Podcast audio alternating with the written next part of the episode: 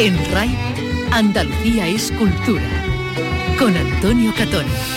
Buenas tardes, un saludo inaugurada en Málaga la exposición Emilio Prados, El mar de la nostalgia, que rinde homenaje al poeta autor del año.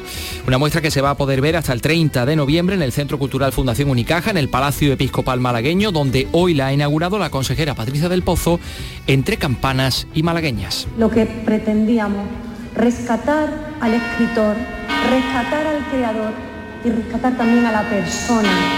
Tanto su poesía como su labor a la hora de favorecer ese momento creativo que fue la denominada Edad de Plata, fueron fundamentales.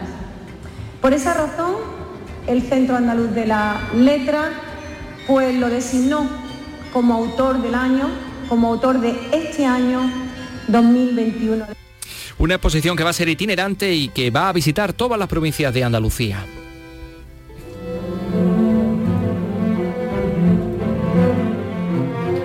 Este es el concierto Mudéjar de Antión, Antón García Abril que podremos escuchar en el Festival de la Guitarra de Sevilla, un festival que arranca esta noche con Ricardo Moreno en el espacio Turina. Ha venido para contarnos el festival su director Francisco Bernier. Francisco, buenas tardes, ¿cómo estás? Muy bien, muy buenas tardes, encantado de estar con vosotros. Bueno, pues eh, hablaremos luego contigo y comienzan en Almería por otra parte el Almería Beatles Weekend y hoy escucharemos al cantante Javi Cantero. Siento el cielo caer y me refugio otra vez entre las alas del alba el hijo del popular Fari, que ahora presenta su nuevo trabajo. Carlos López, buenas tardes. Buenas tardes, efectivamente. Comenzó a cantar con 16 años y 20 años después habla de sus temas, de cosas muy diferentes. Así lo podemos comprobar en su último EP, Las alas del alba. Comienzan las jornadas islámicas en Almonacer La Real, el pueblo de la Sierra Nubense que cuenta con su mezquita Fortaleza Rural, que es una referencia para los especialistas de todo el mundo. Conocemos la historia de las bodegas malagueñas a través de una reciente publicación y tenemos estrenos.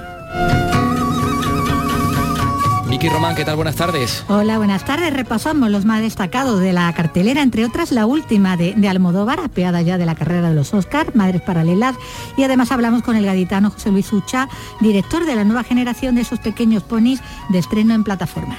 Así que hay mucha tela que cortar eh, para este puente que tenemos por delante. Comenzamos con la realización de Ángel Rodríguez, produce Teresa Saiz y Ryan Gostó. Andalucía es cultura con Antonio Catoni.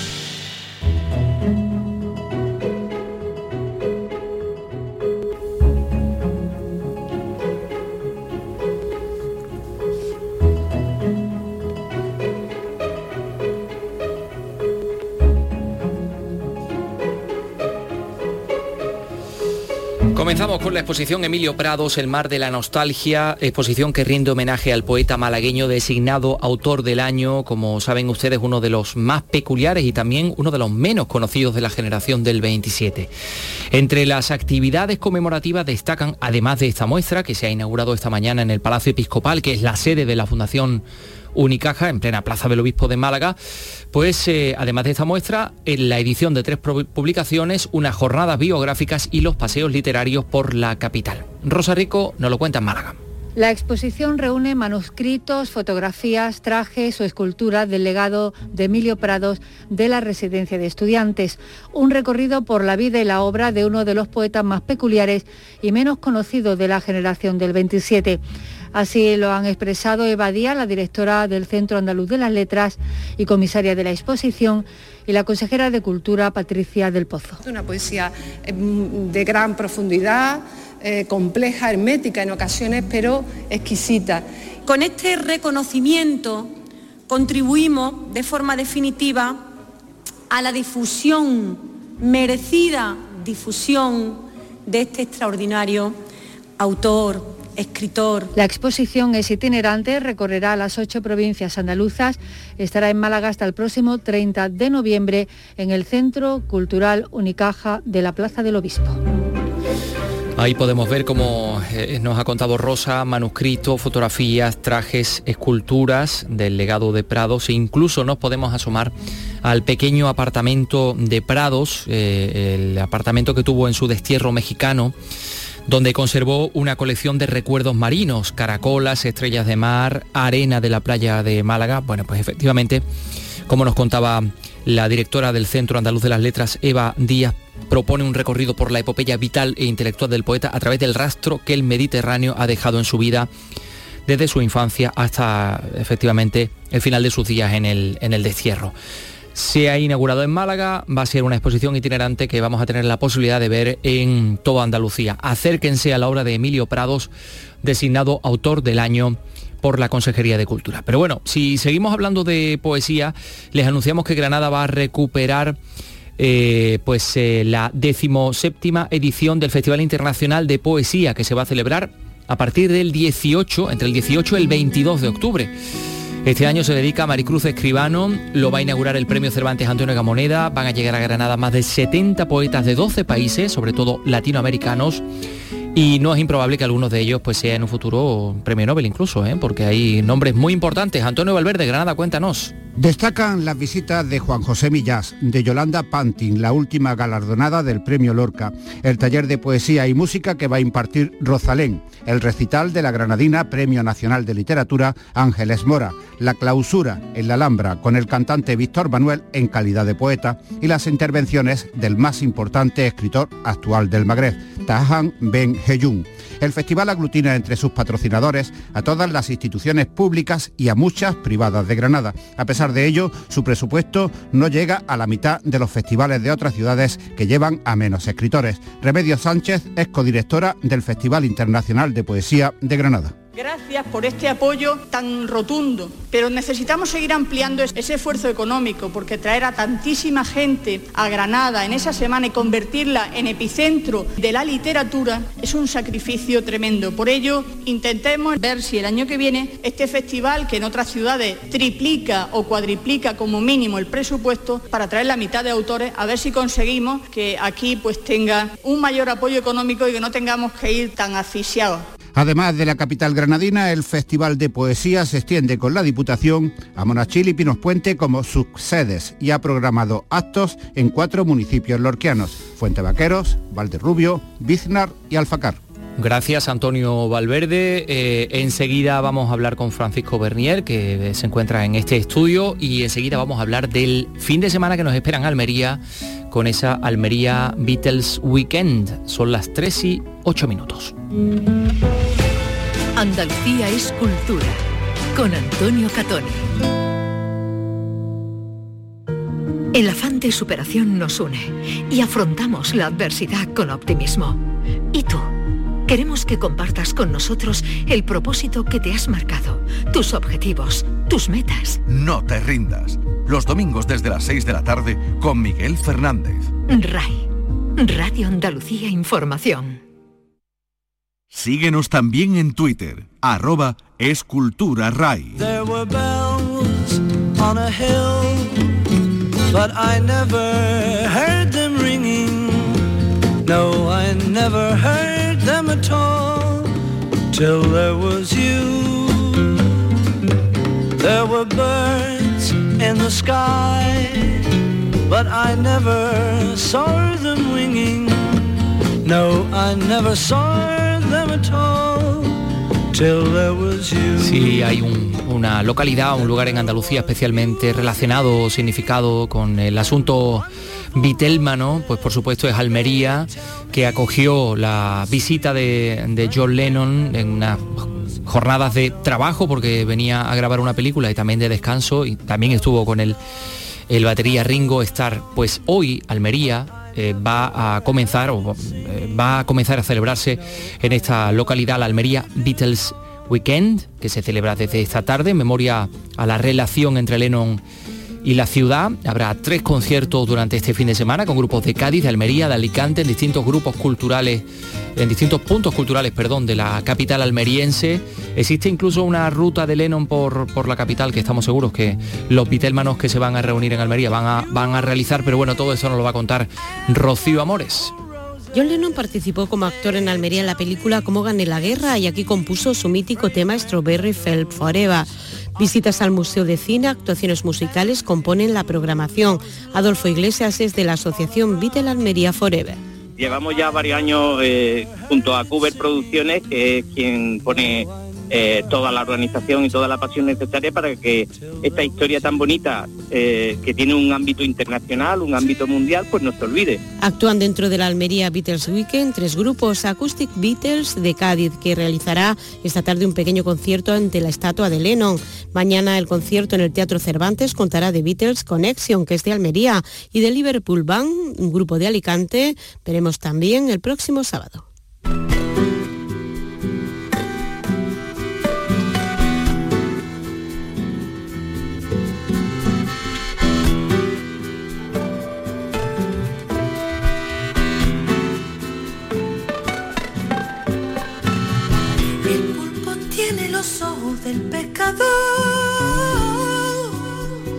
Es la guitarra de Ricardo Moreno que hoy, como les hemos contado, como les hemos avanzado, pues se va a, a, estrenar, va a abrir el Festival de Guitarra de Sevilla, edición número 12, en esta ocasión dedicado a la memoria del gran compositor, del gran músico Antón García Abril.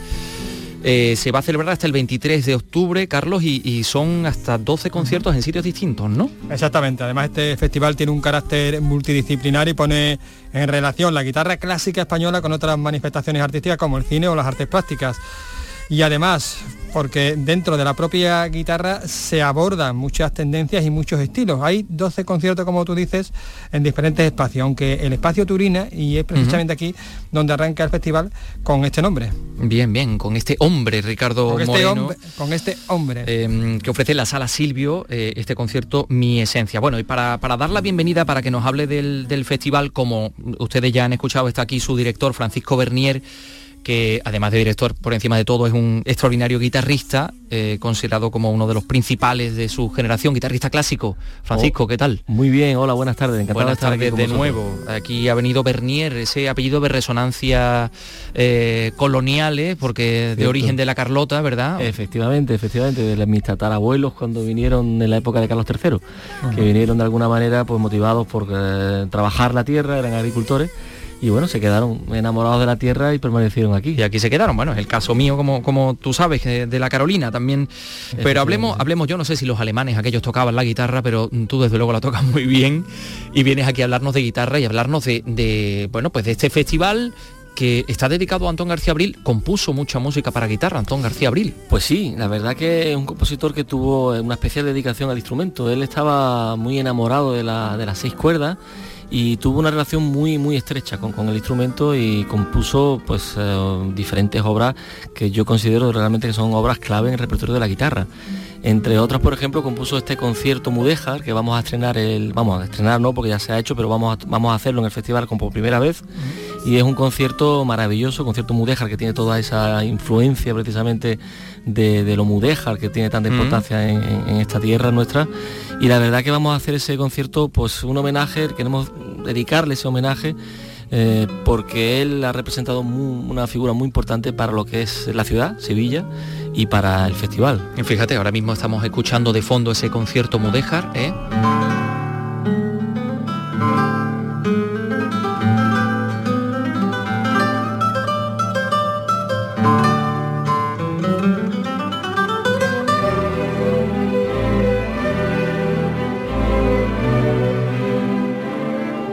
Pues sí que, que, suena bien, ¿no? Antón García Abril con este concierto Mudéjar, pero ese mismo día, el, el domingo, hoy decíamos abre Ricardo Moreno, el domingo también vas a estar, eh, vas a estar tú, sí. ¿no? particularmente sí, sí. con un eh, homenaje, eh, una música inédita de García Abril dedicada a Sevilla, ¿no? A la Giralda. Efectivamente, efectivamente. Eso es una, una, página que él ha compuesto para dos guitarras, para el dúo de guitarra, y es un homenaje a la Giralda. Es una obra que tengo la, el honor de, de ser el dedicatario y que en este sentido nunca se ha interpretado en Sevilla, la primera vez que se va que se va a interpretar en Sevilla, una obra que se estrenó en Japón, la estrenamos en Japón, pero no hemos podido hacerla todavía en Sevilla y era el momento idóneo, digamos, de alguna manera para, para más expresarla en, en la ciudad que tuvo ese origen, que realmente la obra nace por el vínculo de Antón con la ciudad de Sevilla y también pues por mi, mi parte digamos la relación de amistad que tenía yo con él que me la, me la de, quiso dedicar. Vaya que puede describir un poquito la obra bueno con palabras no es una obra es una obra que tiene yo diría un, una, una, enorme complejidad armónica una belleza melódica muy propia de la música de García Abril y es una obra que tiene también una influencia muy importante de, de, de los diferentes ritmos uh -huh. que él utilizaba tan, tan eh, magistralmente, ¿no? Y es una obra que tiene una duración aproximadamente de unos 12-13 minutos, de una complejidad técnica muy alta, pero de una gran belleza. Mm, puede resultar muy manida esta referencia, pero nuestros oyentes, si se imaginan la banda sonora del Hombre y la Tierra, ya se pueden hacer una idea de esa eh, combinación rítmica, ¿no? de Antón el Hombre y la Tierra, y bueno, y casi todo el cine de, los 60, 70, ¿no? Totalmente, él, tuvo un vínculo muy importante con el cine, y es verdad que probablemente mucho de la música que hemos estado escuchando toda nuestra vida no lo hemos a lo mejor asociado a la figura del maestro, de García Abril, pero indudablemente él eh, ha sido parte de nuestra banda sonora. Ese jazz maravilloso, incidental, ¿no? de Sor Citroën, por ejemplo. Fortunata y Jacinta también. Claro, el hombre de la tierra, por supuesto. Sí, hemos tenido mucha, mucha música que, a lo mejor no lo hemos asociado a él, pero sin duda él era el compositor. Extraordinario. Eh, oye, por cierto, se nos ha pasado, Carlos, algo por el sábado. Hay mañana, un concierto, sábado, ¿no? el concurso internacional de guitarra que supongo que será muy Perdón, concurso. Sí, hombre, sin duda, porque para nosotros eh, realmente el festival, el origen del festival fue el concurso. O sea, realmente eh, la primera edición que hicimos, aunque hicimos conciertos en paralelo al concurso, pero lo importante, lo más importante para nosotros era el, concurso, ¿no? Y hemos tenido, pues la verdad, no sé, puedo, decir así, de recordar en memoria, pues más de 300 candidatos que han venido en estos 12 años, ¿no? Y la verdad que son gente, son guitarristas jóvenes, muchos de ellos venidos de, 40, 50 nacionalidades diferentes, que vienen a competir por el Premio Ciudad de Sevilla, que es un orgullo para nosotros y en este sentido, pues es una de las partes importantes del festival.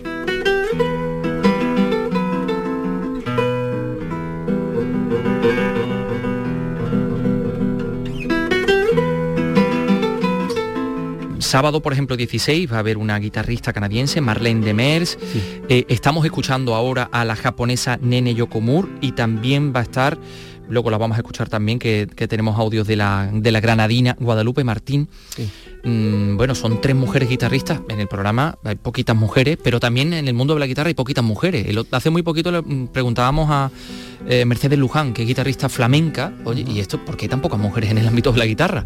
Eso es una cuestión que tiene difícil respuesta. Ella me respondió, yo no lo sé. Eh, efectivamente, es difícil respuesta porque en el fondo, bueno, yo las mujeres que tocan la guitarra la tocan maravillosamente bien. Muchas de las que, por ejemplo, ha citado, incluso otras más, la verdad que, es un instrumento que ahí no entiende de sexos, en el sentido de, que cualquiera la, puede tocar maravillosamente bien, pero es cierto que hay una tendencia a ver más hombres que mujeres. Pero bueno, yo creo que eso, hoy día, por ejemplo, en mi clase, en el Conservatorio Superior de Música de Sevilla tengo más mujeres que hombres, por ejemplo, en mi clase del conservatorio. Fíjate. El flamenco también va a tener una presencia notable, ¿no? Sí. En, los, dos últimos conciertos. Sin duda, sin duda. Y bueno, y en el de hoy también, claro. El primero hoy que estrenamos, o sea, empezamos, inauguramos el festival con un concierto maravilloso de, de Ricardo Moreno. De Ricardo Moreno con, con, Rafael Rodríguez, primera parte y segunda parte.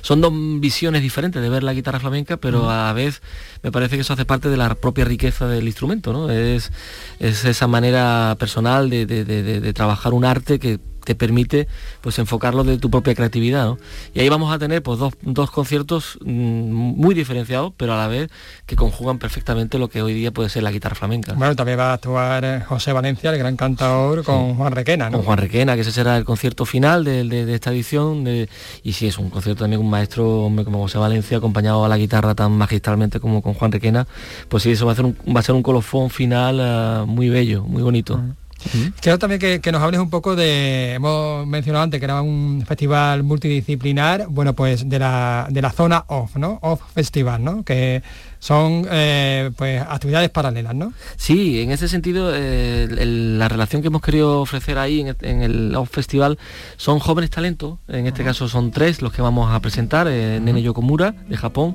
que es una chica que tiene 19 años, básicamente, muy joven. Hay gente Que, tiene 19 años sí, todavía. Sí, todavía, efectivamente, parece mentira. Igual lo tuvimos en algún momento también nosotros. Ya no me acuerdo. y entonces, bueno, pues también Guadalupe Martín, que viene de Granada, y, y José. Ahora estamos escuchando a Guadalupe Martín.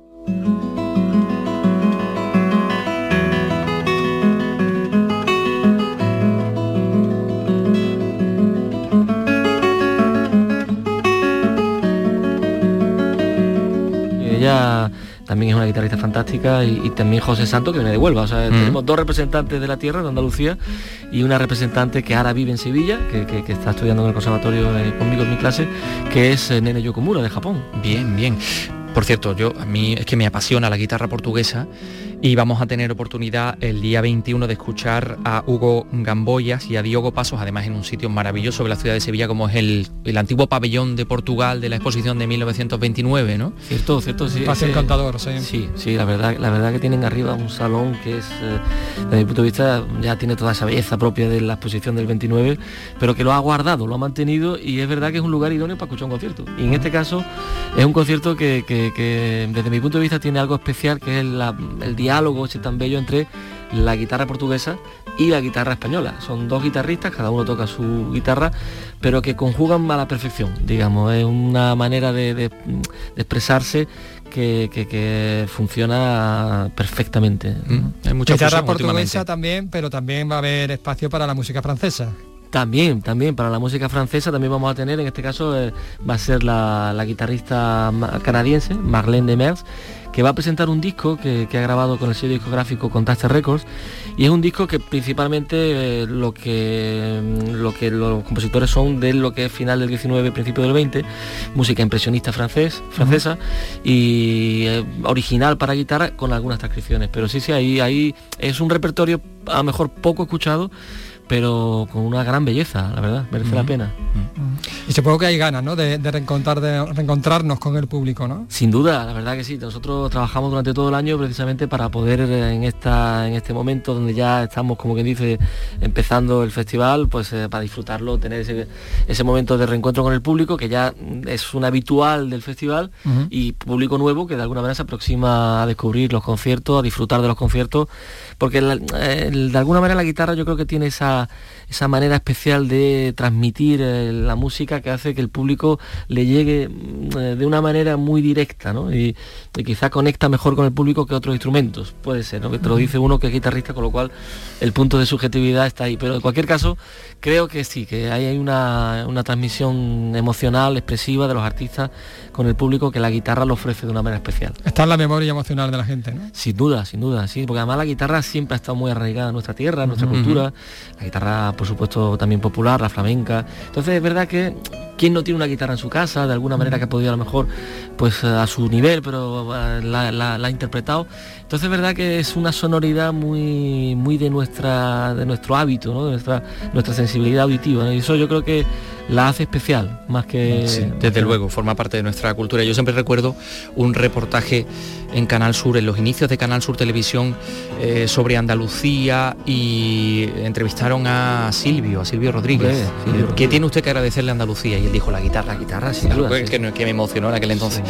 Hoy arranca el Festival de la Guitarra de Sevilla, edición número 12, dedicado a Antón García Abril. Hay muchísimas actividades, no se las pierdan, se puede encontrar fácilmente a través de internet. 12 conciertos absolutamente delicioso y ha sido un placer tener aquí a Francisco Bernier con nosotros, a su director y guitarrista, para pues, presentarlo. Gracias, Francisco. A vosotros siempre y nada, invitar a todos los oyentes de Canal Sur que, vengan a disfrutar de la, de la magia de las seis cuerdas.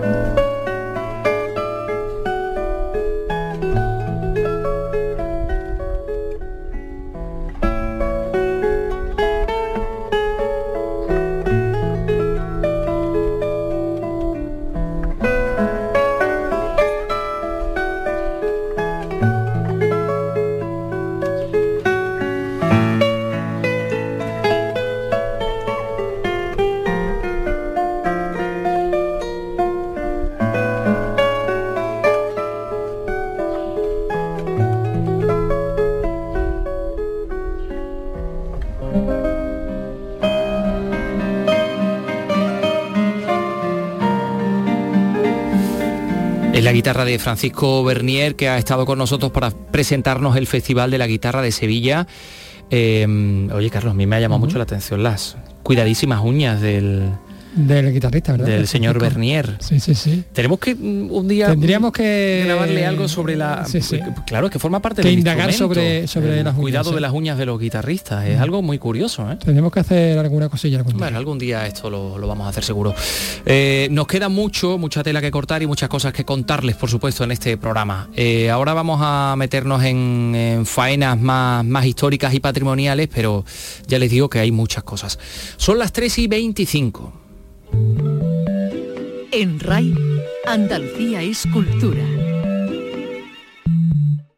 Oye, Harry, ¿sabes que ya puedes descargarte la nueva app de Canal Sur Radio? ¡Qué maravilla! ¿Has oído eso, Marlenber? ¡Ole, su primo! A- a- ahora mismo me la bajo. En la nueva app de Canal Sur Radio, Harry, puedes escuchar los cinco canales de la radio pública de Andalucía. Canal Sur Radio, Radio Andalucía Información, Canal Fiesta, flamencoradio.com y Canal Sur Radio Música. Y además todos los podcasts, la radio a la carta y la programación local de todos nuestros centros. Harry. No esperes más y hazte ya con la nueva APP de Canal Sur Radio. Sí, señor. Quédate en Canal Sur Radio, la radio de Andalucía.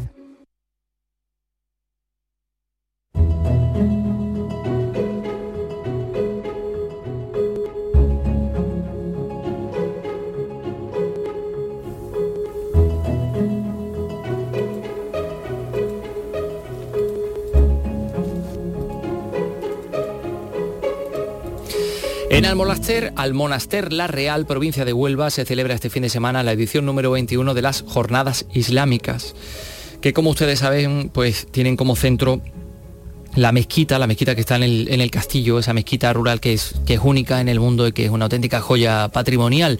Regresa la presencialidad en esta ocasión a una cita que aún no vamos a poder disfrutar en su integridad en cualquier caso, pero es eh, importante reseñar que comienzan hoy. Eh, en ámbito también, eh, pues sí, cultural e histórico, les tenemos que hablar de un libro que es Bodegas Universales de Málaga, Personajes, Historia y Etiquetado, editado por el Centro de Ediciones de la Diputación de Málaga, que se presenta esta tarde, dentro de unas horas, a las 7, en el Museo del Vino de Málaga, que está en la Plaza de los Viñeros, en número 1. Y bueno, pues eh, Rosa Rico nos cuenta de qué va. El libro contiene 280 imágenes entre etiquetas, cromolitografías y documentos de las bodegas de Málaga, con las que cuenta las facetas e historias que existen sobre la producción de vino, de pasas, aguardientes, rones y otros productos. Las ha ido coleccionando su autor, Manuel Martínez Morales. El prólogo lo firma José Manuel Moreno, secretario del Consejo Regulador de las Denominaciones de Origen Málaga. de las bodegas más señeras y antiguas de Málaga.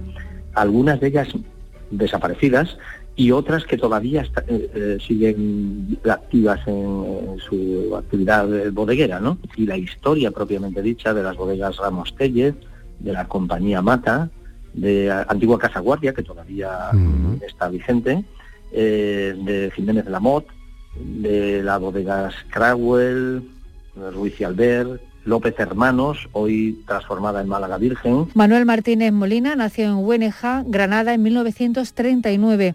Es un especialista en cromolitografía y cuenta con una de las colecciones más completas sobre los vinos malagueños y andaluces. Ahí ha estado Manuel Martínez Morales mencionando Casa de Guardia, que no sé si conocéis Vicky o Carlos, No lo pero es- conozco, es no lo una conozco. bodega malagueña, en, eh, hace esquina con la Alameda principal y fue escenario precisamente de, de aquel anuncio del que hablábamos ayer, el anuncio de la- del acento, del Ah, anuncio de la, de la marca de cerveza. efectivamente. Y es una bodega con unos toneles enormes donde la gente va a beber vino, vino de Málaga, con, un, con una autenticidad tremenda. Yo que recomiendo que todo el mundo Y que pase por allí.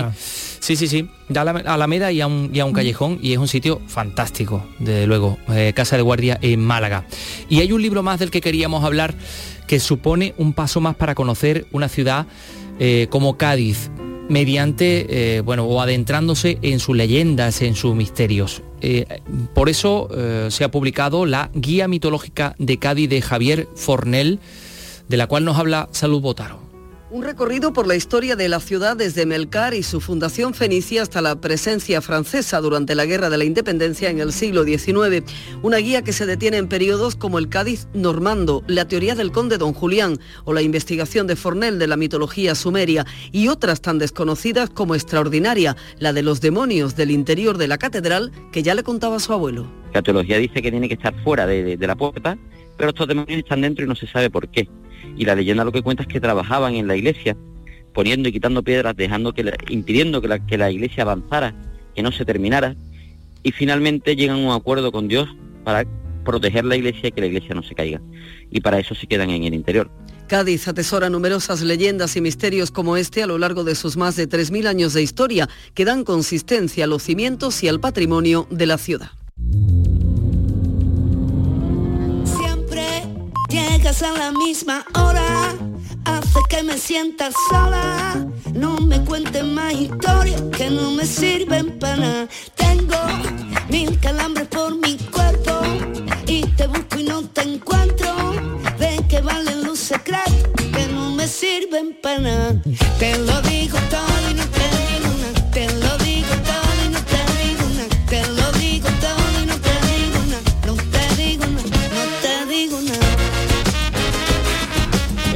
noche, 8 de octubre, Rosario Flores eh, va a estar en Icónica Fest Sevilla sobre el escenario sensorial ubicado en la Plaza de España de la, de la capital de Andalucía. Tras el aplazamiento que sufría el pasado 23 de septiembre por las inclemencias meteorológicas sufridas, pues va a ser esta noche cuando Rosario Flores ofrezca este, este concierto en esta primera edición del icónica Sevilla Fest, que bueno, pues viene con ganas de establecerse como una cita anual muy importante en el, pama- en el panorama musical de toda España.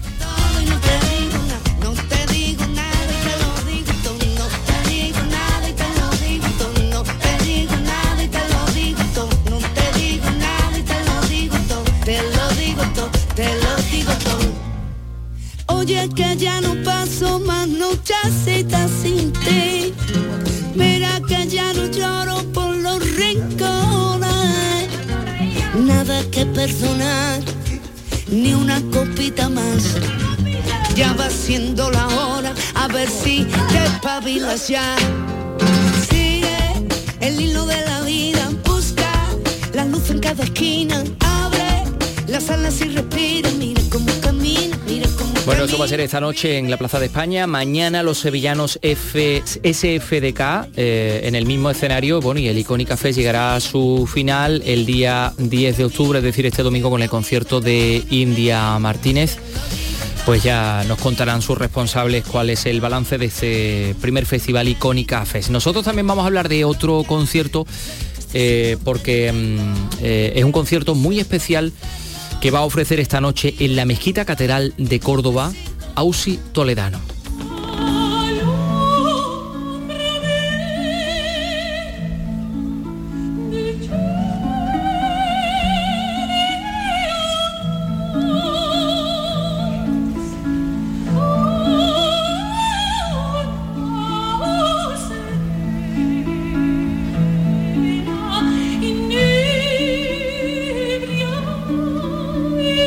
La soprano cordobesa va a ofrecer este concierto junto al tenor José Bros en, eh, dentro del programa del centenario de los patios cordobeses. José Antonio Luque, cuéntanos.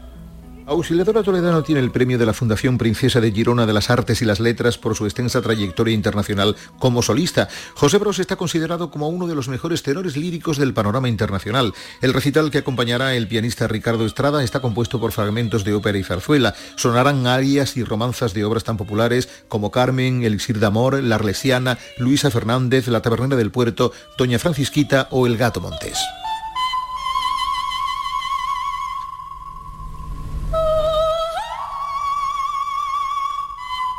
Auxiliadora Toledano y José Bros, que han actuado juntos en diferentes ocasiones, vuelven a reencontrarse en este concierto de la mezquita, donde es la primera vez que canta la soprano cordobesa.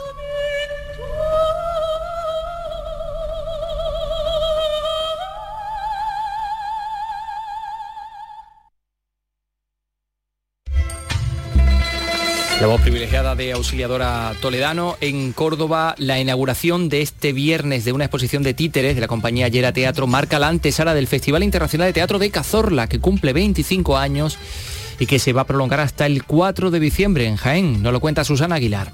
La muestra de títeres estará abierta al público del 8 al 24 de octubre, mientras que la programación del FIT arrancará el 15 de octubre con la representación en el Teatro de la Merced de Alfonsina, La Muerte y el Mar, de la compañía Almanwitz Production y se extenderá hasta el 4 de diciembre. La exposición que se inaugura hoy nos hace disfrutar del mundo del títere, un arte que cuenta con más de cuatro siglos de historia. Mario Olivares, director del Festival de Cazorla. el director de esa compañía es de Cazorla y que cumple 25, 25 años como el Festival de, Teatro de Cazorla que cumplimos este año 25 años y creo que era el, el aliciente ideal para, para no sustituir, pero sí para hacer algo especial el fin de semana en el que Cazorla se llena de gente, se llena de magia, se llena de teatro. En esta edición, el 25 premio Ciudad de Cazorla de Teatro ha recaído en la bailarina y coreógrafa Sol Picó, que además presenta su espectáculo Malditas Plumas. Por la localidad serrana pasarán además Chevy Muraday, Juan Carlos Rubio con Le Plancher, La Pansión de Yerma, interpretada por María León, o La Máquina de Turing con Daniel Grao y Carlos Serrano, y mucho y buen teatro infantil.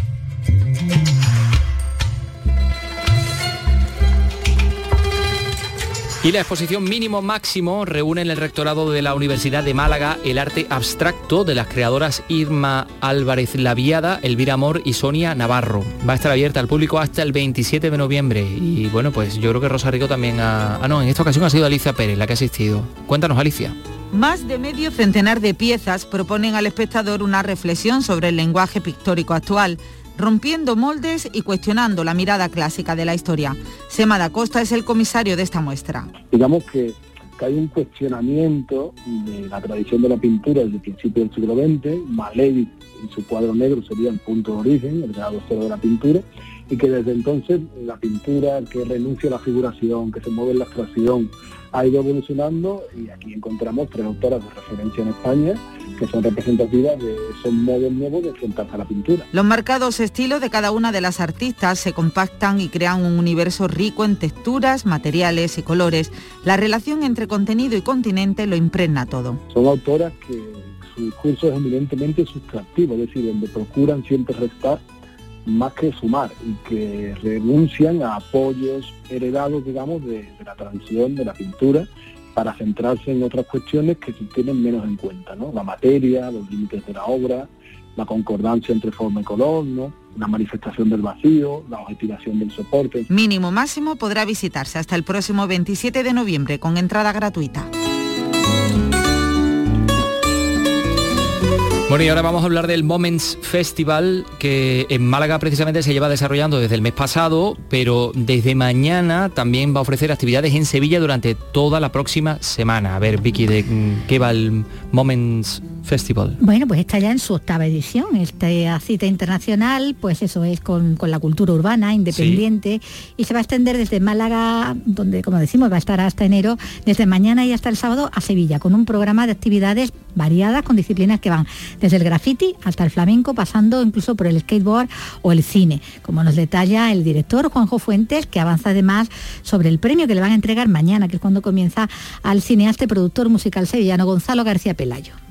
Hay exposiciones, estrenos de documentales en España, de temática de cultura urbana, eh, hay talleres, hay conferencias, hay conciertos eh, en diferentes espacios como la Escuela de Arte de Sevilla, tanto en Nervión como Pabellón de Chile, como la Galería Magase, eh, la Galería Gallo Rojo eh, y en la Carbonería. Mañana arranca el festival con el premio del festival que se lo damos a Gonzalo García Pelayo. Se lo damos a gente que lleva una vida trabajando en la cultura y bueno, creemos que en Sevilla era muy interesante dárselo a Gonzalo, que siempre nos ha gustado su trabajo. Bueno, un premio a García Pelayo por su contribución a la escena contracultural para inaugurar, como decimos, esta edición del festival en una jornada en la que también van a contar con la presencia y el trabajo de un conocido grafitero californiano. Hay uno de los artistas que viene a la escuela a dar conferencias, talleres y exposiciones y él va a realizar, a partir del lunes está realizando un mural bastante de grandes dimensiones en la escuela de arte, que es el norteamericano Chad Eaton, pero todo el mundo lo conoce como Timber. Bueno, pues esa es la, la oferta ¿no? que trae esta edición de este, de este festival que le va a gustar mucho, tú decías antes, ¿no, a Carlos, ¿no? López está como loco. Pues sí, la verdad está que a mí se me apuntando gusta. Sí, Él es un chico muy urbano. Pues mira, os voy a hablar yo del festival, eh, el festival que se celebra en Tabernas en Almería, que hoy comienza, eh, porque es el festival eh, 100% dedicado al género de películas del oeste, de western, pero además es el único que se celebra en los propios sets de rodaje y en el que además los asistentes se caracterizan como si fueran actores, ¿no? Bueno, esto mm, se lo sabe al dedillo Carlos Juan. Adelante. Todo ello es fruto de la pasión por este tipo de historias, una especie de magma no muy subterráneo precisamente, más bien dado a aflorar con frecuencia en forma de videoclips, anuncios de televisión y por supuesto cortometrajes y largometrajes. Lo dice Guillermo de Oliveira, director del festival. Hombre, siempre se habla de que el western está, entre comillas, acabado. No es que esté acabado, es que vivió una época de tal esplendor primero con el western americano en los años 30, 40 y 50 y posteriormente con el spaghetti en los 60 y 70, que comparado con ese nivel de producción de pues, casi 200 películas al año, estamos muy lejos. Pero se sigue haciendo western y yo te diría que muchos de los mejores western que he visto en mi vida son de las, de las dos últimas décadas. En esta edición el festival otorga de forma póstuma el premio Leone y Memoriam a Ennio Morricone, autor de 27 bandas sonoras para películas rodadas en Almería. Esta casa, la Radio y Televisión Pública de Andalucía, otorga también el premio a la mejor producción andaluza. También será homenajeado el actor italiano Franco Nero. Y después de ser premiado en el Festival de Cine de Málaga, inaugurar el Festival Alcances de Cádiz, se estrena oficialmente hoy el documental Callejera, que cuenta con la participación de esta casa, Lorenzo Benítez.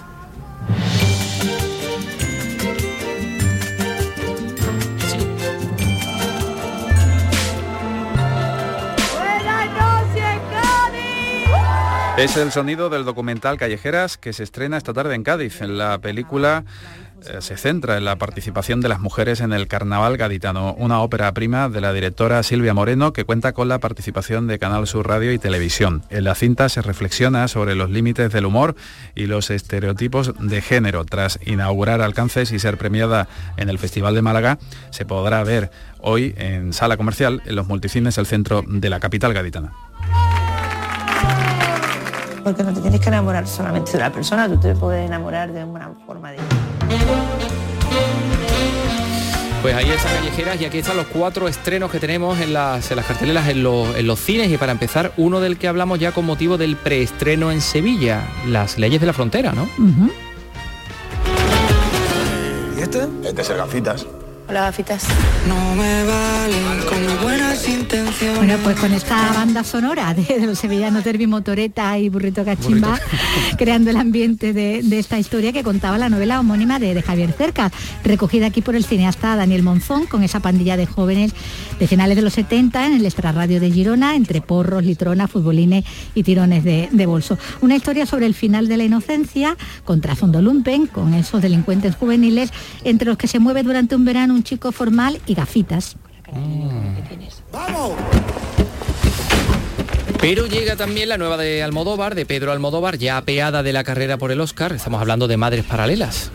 Llegan ellas también, Penélope Cruz y Me Milena encanta la idea de tener un hijo contigo, Yanis. Pero no sé si puedo permitírmelo ahora. No es cuestión de si podemos permitírnoslo. Es cuestión de que ya está aquí. Aquí no harás sino remover las cosas. Yo no puedo perder esta oportunidad. Si dejo la compañía no volveré a trabajar nunca más. Pues vete de gira. Decía Penélope Cruz, Milena Smith, protagonistas, ahí está también recuperada Itana Sánchez Gijón, en un personaje también eh, principal en, eh, en esta historia en torno a, a la maternidad ¿no? y a, a la manera de, de entenderla. Bueno, pues las mujeres centran otro de los estrenos porque tenemos también Titán, una historia con una perturbadora protagonista y con la que su directora ha sido además galardonada con la Palma de Oro en Cannes. Well, no one told me about her.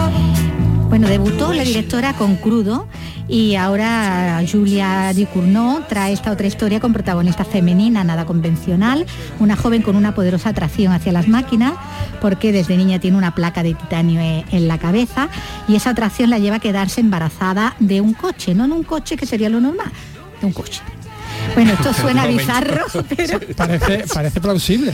¿Esto Sí, en la- Parece de, las muy- máquinas y en lo, muy los humanoides. y con- sí, bueno, suena, puede sonar, ya digo, bizarro, pero es tiene su carga metafórica y además una fuerza y una belleza visual que viendo las imágenes la verdad es que es que sorprende una de las películas, bueno, premiada en Cannes.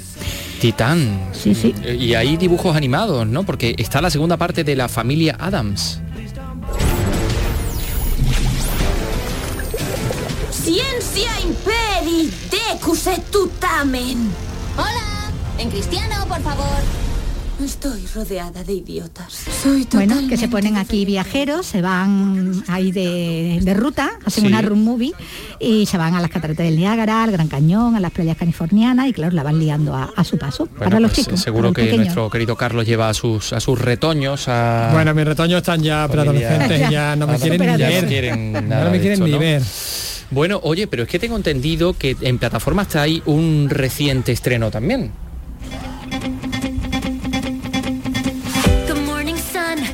Ver, estamos hablando de una producción muy internacional, de una saga bien conocida por los pequeños, esta vez dirigida por un andaluz, porque la nueva generación de los pequeños pony son los pequeños pony de la, Sí, del la jaca Pony, con eso, el, sí, con con el el, pelo, melenón, sí. con una melena, la magia de su melena.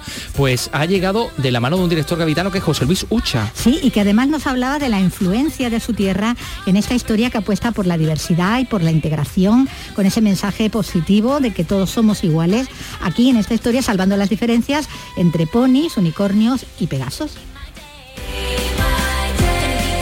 Una de las cosas, por ejemplo, que, que cogimos de, de- de referencia para, para la peli que le, que le pasamos a, un- a uno de los músicos fue el- esta canción de Loli Manuel de eh, Todo de color, Sí. precisamente por, por decir, oye, que todo tiene al final un, un- un color y todo tiene una, una- una- un, un momento de un nuevo día para, para seguir adelante. porque hay números musicales, escenas muy musicales, además con una planificación y una resolución de, de- de cámara, ¿no?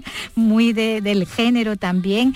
Sí, el, el objetivo principal que teníamos con la, con la película era en- entretener y contar una, una- una historia que fuese digna de, de- de ser llevada a, a la, a la pantalla grande con, con estos ponis. Y la idea que, que pensamos que, que- que estos ponis puede- pueden encajar muy bien era en, en- una comedia musical que, que es puro cine. Como dices, pues tenemos cinco canciones, cinco números musicales completamente distintos, muy eclécticos en, en- en géneros musicales y hemos disfrutado muchísimo en- jugando con, con puestas en, es- en escena muy distintas en- ese aspecto. Eh, oye, José Luis, eh, ¿el guion también, también es en parte tuyo? ¿La historia? Sí. he, he participado en la creación de personajes, el mundo y la, y la historia, sí. Ajá. Bueno, como decías, todo está contado con mucho humor, dado bueno el público al que al que se dirige y también bueno pues con mucho ritmo, ¿no? Con todos esos números musicales. Eh, Vanessa Hagen además en la versión original, que es la, la protagonista, la que pone voz y bueno y, obviamente canta, ¿no? La recordada intérprete de, del High School Musical, ¿no? Sí, a ver, Vanessa, eh, y no solo ella, sino Kimiko, que hace de, de Easy, eh, Sofía Carson, que hace de, de Pip, todos los, actores, James Marsden, que hace de Hitch, todos han cantado, han bailado, ha sido realmente un, un auténtico lujo poder contar con, con gente con tantísimo talento y con tantísimas ganas por, por cantar y por bailar, que estaban encantados con, con- con la peli. Bueno, José Luis, has hablado antes, al- al- en, en torno al apartado musical, de esa referencia que tenías tú ahí en la cabeza de Loli Manuel, ¿no? Eh, porque, bueno, algún guiño a tus orígenes andaluces, gaditanos, también están ahí presentes. Creo que en el diseño de los fondos, ese paisaje de la ciudad de Bahía Yeguamar, hay algo gaditano por ahí, ¿no? Sí, bueno, sí, porque la, la gente dice, ah, qué imaginación, eh, casa de colorines al lado del mar. Bueno, cuando vives en Cádiz, ves el campo del sur, pues realmente sí, está ahí, está ahí. Yo no sé hasta qué punto he sido muchas veces consciente de, de eso. Por ejemplo, cuando hay otro momento de un pequeño corte donde no se ve a una de las, a Pip, Pegaso, corriendo, empezando a volar sobre una, un- una playa, que remite también un poco a, a las carreras de caballo en Sanlúcar de Barrameda, mi madre es de Sanlúcar, y supongo que esas cosas están en mi cabeza y mu- mucho- muchas veces no es consciente de, de- de eso. Sa- salen ahí sin querer, ¿no?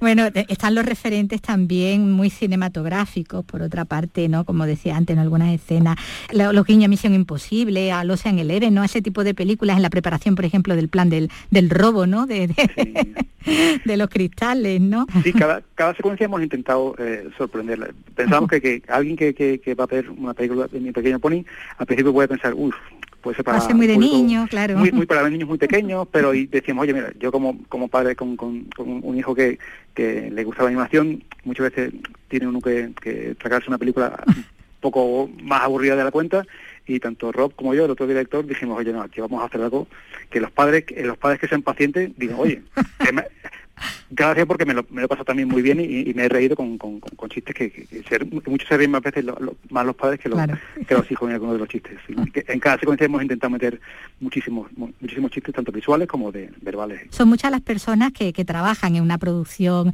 animada como esta, ¿no? Que esta es una superproducción animada. Pero vemos también, cuando nos quedamos mirando los títulos de crédito, que ahí también hay nombres españoles, ¿no? Ahí en la industria eh, de la animación en, en Estados Unidos eh, se están haciendo hueco, ¿verdad? Sí, mira, eh, la- esta producción se ha estado haciendo entre Irlanda y Estados Unidos y yo diría que de, de casi 300 personas que, que, que ha, com- ha- ha compuesto el, el equipo, el 30% ha sido hispano, entre españoles y gente de, de- de Sudamérica. Entonces, en ese aspecto, el talento español a un nivel muy, muy, muy, muy, muy alto y tenemos que estar muy orgullosos de porque han aportado muchísimo a la, a la película. Pero realmente, como el mismo tema que decías tú antes de la, de la peli, han sido casi 20 nacionalidades diferentes, diferentes idiomas, diferentes culturas y todo el mundo ha puesto una, una pasión y un corazón en, la- en cada uno de los fotogramas de la película. Bueno, pues un trabajo enorme el que se ha desarrollado para eh, sacar esta película. Gracias José Luis Ucha por estos eh, minutos y, y nos vamos a ir con música. Siento el cielo caer y me refugio otra vez entre las alas del alba. Y ahora miro como la tempestad se apodera de este mar. Esta es la voz de Javi Cantero que sigue con su gira eh, creciente, que se llama así, que presenta, mm, que ha presentado su último EP en las salas del Alba, Carlos. Efectivamente, y además que llega hoy a Andalucía de concierto. He tenido oportunidad de charlar con él y me ha contado cosas muy, muy interesantes. Sabe que hemos crecido en el vendaval. Y ahora nos toca gritar que somos de hierro y no nos va a doblar. Ni viento ni tempestad. Hola Javi, bienvenido. Hola, muy bien, encantado, encantado de estar aquí un ratito, Carlos, contigo y con vosotros. ¿Cómo nace la- las alas del alba, este EP? Pues mira, eh, nace después del disquito que sacamos del Tren de la Vida, eh, hicimos gira y durante la gira pues fuimos, fuimos creando, luego tuvimos un, un tiempecito para, para rematar ideas que teníamos y bueno, juntándome como siempre con, con mi hermano Raúl, que es con quien compongo los temas, pues ya cerramos lo, de todo lo que teníamos, cerramos seis temitas para sacar este EP, mi primer EP, que, que le hemos llamado La Sala del Alba y ahí ¿Por está qué, ya. por qué un EP? ¿Por qué un E EP? Bueno, nos dieron la opción la compañía eh, Brea, que es con quien hemos sacado este EP, de sacarlo así, de ir tirando algunos singles y de, y de sacarlo eh, este EP con seis temas y, y mira, nos gustó la idea. Yo la verdad que siempre había hecho discos de 10, 12 y ahora esto que es que sacas seis temas y le llaman EP, pues digo, pues venga, vamos a hacer un EP. También es un poco el, el signo de Y los la tiempos, verdad ¿no? que, que vino muy bien en el sentido de que son seis temas, de que, que todos los temas llevan, eh, sí digo siempre con este P, que como corren tiempos de lo, en lo que escuchamos las cosas muy salteadas, ya no es como antes que tú te ponías tu disco desde el principio hasta el fin, pues este sí es un EP que merece la pena escucharlo desde, el- desde la primera hasta la última, porque hay canciones que van relacionadas unas con otras, hay canciones incluso que van unidas, que no llevan tiempo, espacio de entre, entre una y la otra. Es un disco que merece la pena cogértelo, ponértelo desde el principio hasta el fin y escuchar y disfrutar el viaje de los, de los seis temas en orden. Es un todo. Sí, la verdad que sí. Bueno, eh, comenzaste a cantar con 16 años, ahora 20 años más tarde, evidentemente hablas de, de cosas pues totalmente distintas, totalmente diferentes. Yo he percibido que las letras eh, están llenas de, referencias temporales al tiempo, al paso del tiempo, a lo que hacemos, a los errores, a lo, a lo que no hacemos. Hay que dejar el pasado atrás. Bueno, no queda otra que dejarlo atrás porque es donde, donde está. el pasado ahí se queda. Atrás queda en tu recuerdo y eso, y por sí soy más de, de bueno, más de vivir el presente, soy más de vivir el presente, de vivir eh, el día a día, de ir improvisando con la vida y lo que venga vendrá. Y el pasado ahí está, para enseñarte cositas, para eso está ahí. ¿Y el sin duda futuro? alguna. El futuro que venga como venga y así lo viviremos. No es la primera vez que mezclas distintos ritmos, ya lo has hecho en otros trabajos anteriores, por ejemplo en Sin Pedigrí, que quizás fue el disco que marcó un antes y un después, ¿no? Un punto de inflexión Sí, en tu carrera. Sí, sí, sí, sin duda ese disco le guardo mucho, mucho cariño y creo que sí es verdad, como tú has dicho, que digamos que fue el primer disco en el que empecé a mostrar un poco lo que ya sentía después de todo lo que, lo que había vivido, de todo lo que había escuchado. Pues los dos primeros discos que saqué fueron un poco más canciones que me pusieron otros compositores y, y yo las defendí, las canté por lo mejor que sabía y lo mejor que, que podía, ¿no? Entonces en Sin Pedigrí sí fue, yo creo, donde empecé a ir por el caminito que yo sentía que tenía que, que ir y ya por ese camino pues hemos ido cogiendo más cosas y que vengan más todavía. Entonces podemos decir que este es tu trabajo más maduro, musicalmente hablando. Sí, bueno, puede ser. es, eh, por ese camino del que te hablaba, pues es en el punto en el que estamos y todo lo que hemos ido cogiendo es lo que es lo que la gente escucha ahora en la, en la sala del alba, ¿no? Todo lo que ha ido viniendo por el caminito. A la hora de componer tampoco me propongo nunca, pues hoy voy a componer un reggae o voy a componer un blues, me dejo fluir, me gusta sentirme muy libre a la hora de, de componer, que vaya saliendo las cositas que uno siente. Y luego unas pues serán mejores y otras serán peores.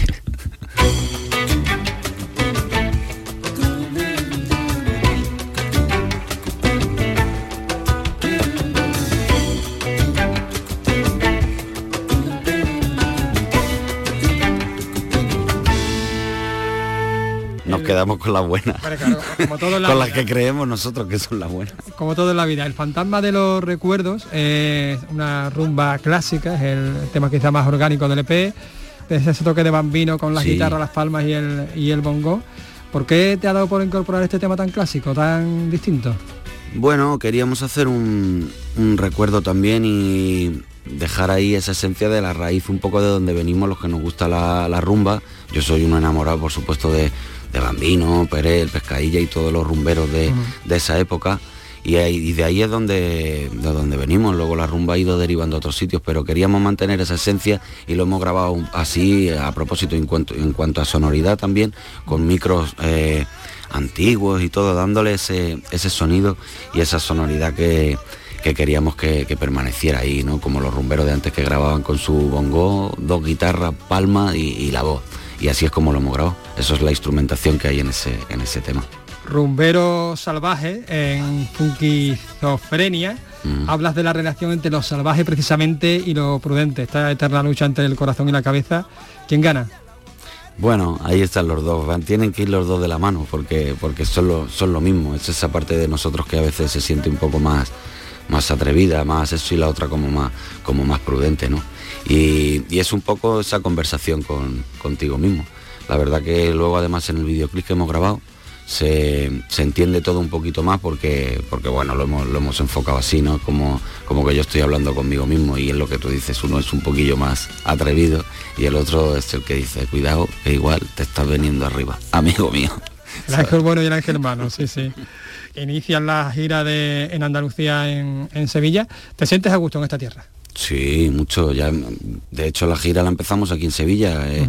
Estuvimos en, en Sala Fanatic. Fue la primera fecha que hicimos después de todo esta pandemia y eso que estábamos encerraditos en la casa y, sin- y sin sentir lo que más nos puede llegar a gustar, que es el escenario, nuestra gente, compartir música en directo con la gente, pues eso lo sentí aquí en Sevilla. Fue el comienzo. Y cuando salí ahí, oh, después de tanto tiempo, Bueno, recordamos un poquito la, la fecha, el 8 de octubre en Sevilla, en la sala, precisamente, se llama así. El 9 de octubre en Málaga, en el Chispazo, si no me Ujú. equivoco. Y el 10 de octubre en Cádiz, en el Peleicano. eso es. Fin de semanita por el sur. Fin de semanita por el sur, no hay que perderse a Javi más Bambino. De hecho, vamos a terminar con eso, ¿no? Con la bambinera, ¿no? Que hemos bautizado Venga. nosotros, ¿no? Con el fantasma de los recuerdos, si te parece. Muchas Venga, gracias por, por atendernos, Nada, Javi. Muchísimas gracias a, a vosotros. Pues venga, el fantasma de los recuerdos. Un pellizquito a guitarra y voz. Venga, vámonos.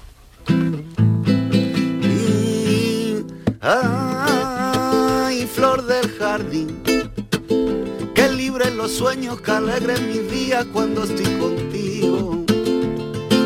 Soy el sol de abril, lunita de mayo, viento de tarifa, corriente del río. Una noche de estrellas linda y misteriosa donde la aventura surge en un momento y te regala una canción.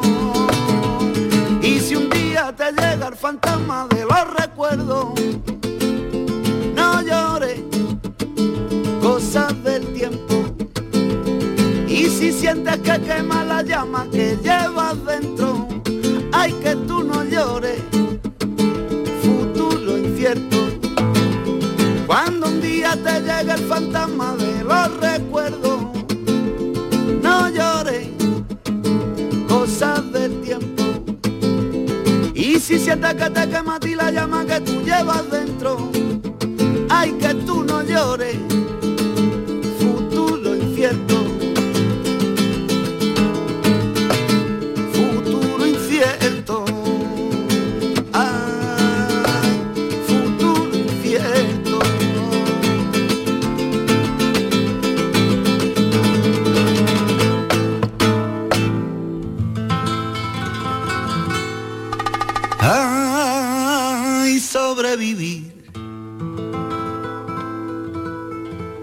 malo el castigo de andar por la vida y vivir sin tu beso. Ay, pobre de mí. Bueno, vamos a ir con la música de Javi Cantero, que esperamos que tengan ustedes un fin de semana o un puente, llegado el caso, que sea fantástico y maravilloso y por supuesto les esperamos a nosotros porque no vamos a tener puente el lunes a las 3 de la tarde aquí en Andalucía Escultura. Vicky Román, muchas gracias. Venga, pues Nada, que tengas buen puente. Carlos López, tú vas a estar aquí también. Aquí estaré. Bueno, pues yo del cañón. pues nos vemos. Adiós, chao.